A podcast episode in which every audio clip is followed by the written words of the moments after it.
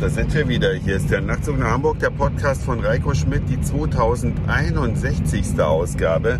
Ich freue mich ganz sehr, dass ihr wieder mit dabei seid und ich möchte euch heute gerne ins Kino schicken. Ich war am Wochenende zweimal im Kino und zweimal in einem Kino, welches ich noch vorher nicht kannte, das sogenannte Blankeneser Kino. Und in Hamburg gibt es ja nun zahllose Kinos, vom Riesenkino, Multiplex bis zum Kleinkino und genau darunter fällt das Blankeneser Kino.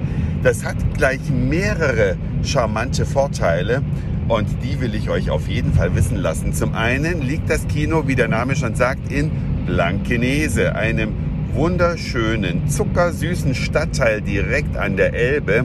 Viele Tagestouristen schaffen es leider nicht nach Blankenese. Die gucken sich immer nur Alster und Hafen an, was zweifelsohne schöne Attraktionen sind. Aber Blankenese ist ein sehr alter Stadtteil, sehr äh, hügeliger Stadtteil. Und das Schönste dort ist das sogenannte Treppenviertel. Da stehen die Gebäude so eng, da führen nur Treppen von der Hauptstraße, die oberhalb des Örtchens Blankenese oder des Stadtteils Blankenese liegt, zum Strand hinunter. Und das ist ein weit verzweigtes Treppensystem, fast ein bisschen wie Italien. Die Häuser stehen teilweise so eng beieinander, dass sich die Hausfrauen, wenn sie aus den Fenstern gucken, äh, die Hand geben können. Und auf jeden Fall ist es also ein Stadtteil, der mehr bietet, außer nur ein Kino, aber man kann also den Kinobesuch fantastisch verknüpfen und für Autofahrer hat es gleich noch mehr Vorteile, denn zu den üblichen Kinozeiten ist das Parken in Blankenese kostenlos.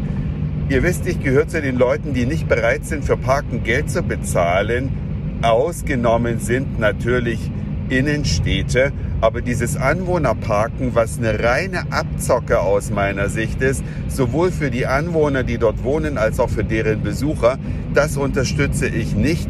Deswegen versuche ich immer so zu parken, dass ich nicht der Stadt das Geld in den Rachen werfen muss und diese Abzocke unterstütze. Jedenfalls in Blankenese ist man davor frei, weil nach 18 Uhr kostet es nichts und Samstag ab 14 Uhr kostet das Parken nichts. Dann geht man also durch Blankenese, macht einen kleinen Strandspaziergang, trinkt fantastischen Kaffee. Es gibt da Karu Kaffee, die rösten ihren Kaffee selbst und ich glaube, die versorgen auch alle Hamburger Fünf-Sterne-Hotels mit ihrem selbst gerösteten Kaffee. Also muss nicht nur mein Geschmacksempfinden sein, der das für einen extrem geilen Kaffee hält.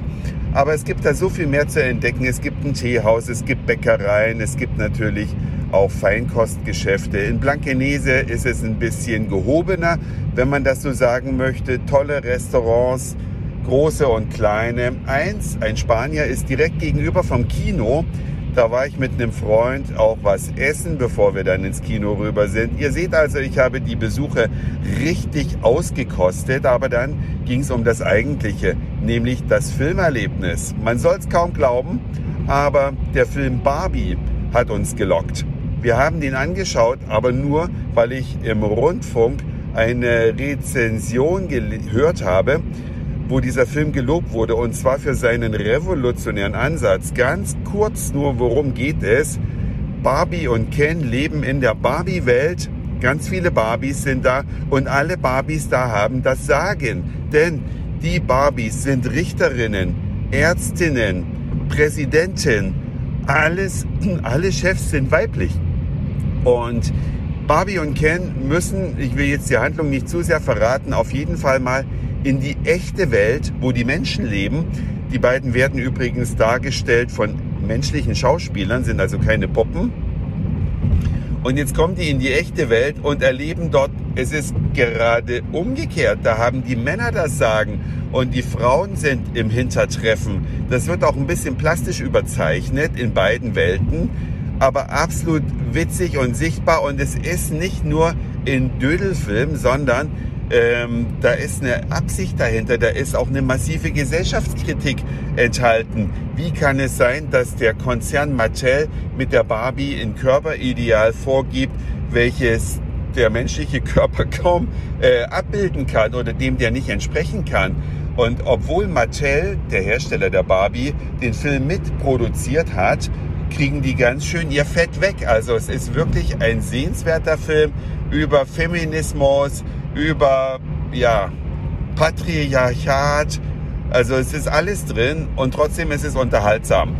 Dieser Film ist wirklich genial. Ja, und äh, nachdem ich nun dieses Kino praktisch für mich neu kennengelernt habe, nach 27 Jahren in Hamburg lebend und habe dort wirklich, weil ich bin ein passionierter Kinogänger, alle möglichen Kinos schon gesehen, aber das Blankeneser Kino war wie gesagt noch nicht dabei.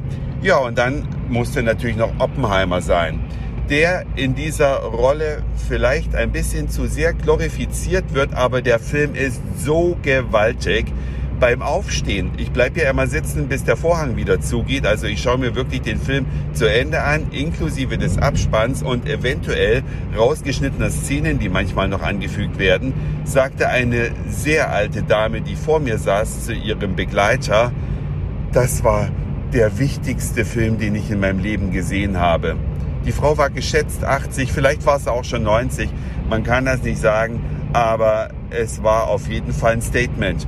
Und ich habe dann vor dem Kino auch die Menschen diskutieren hören. Man hört ja unweigerlich mal zu und kriegt so ein bisschen mit. Alle waren begeistert. Und meine Begeisterung war auch sehr groß. Also ich bin froh, dass ich in diesem Film gewesen bin.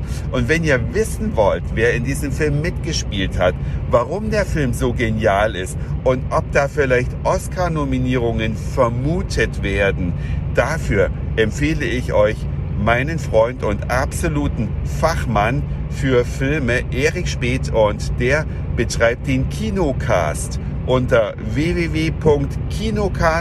www.kinocast.de, aber ihr findet es auch über Google, ihr findet es bei iTunes, Spotify, überall, ist eine seiner jüngsten Folgen über den Film Oppenheimer. Hört euch die unbedingt an, dann wisst ihr auch, wer alles mitgespielt wird, wie hochkarätig alle Rollen besetzt sind, wie revolutionär der gedreht wurde und, und, und. Also hört da mal rein. Das war's für heute. Kinocast nochmal zur Erinnerung.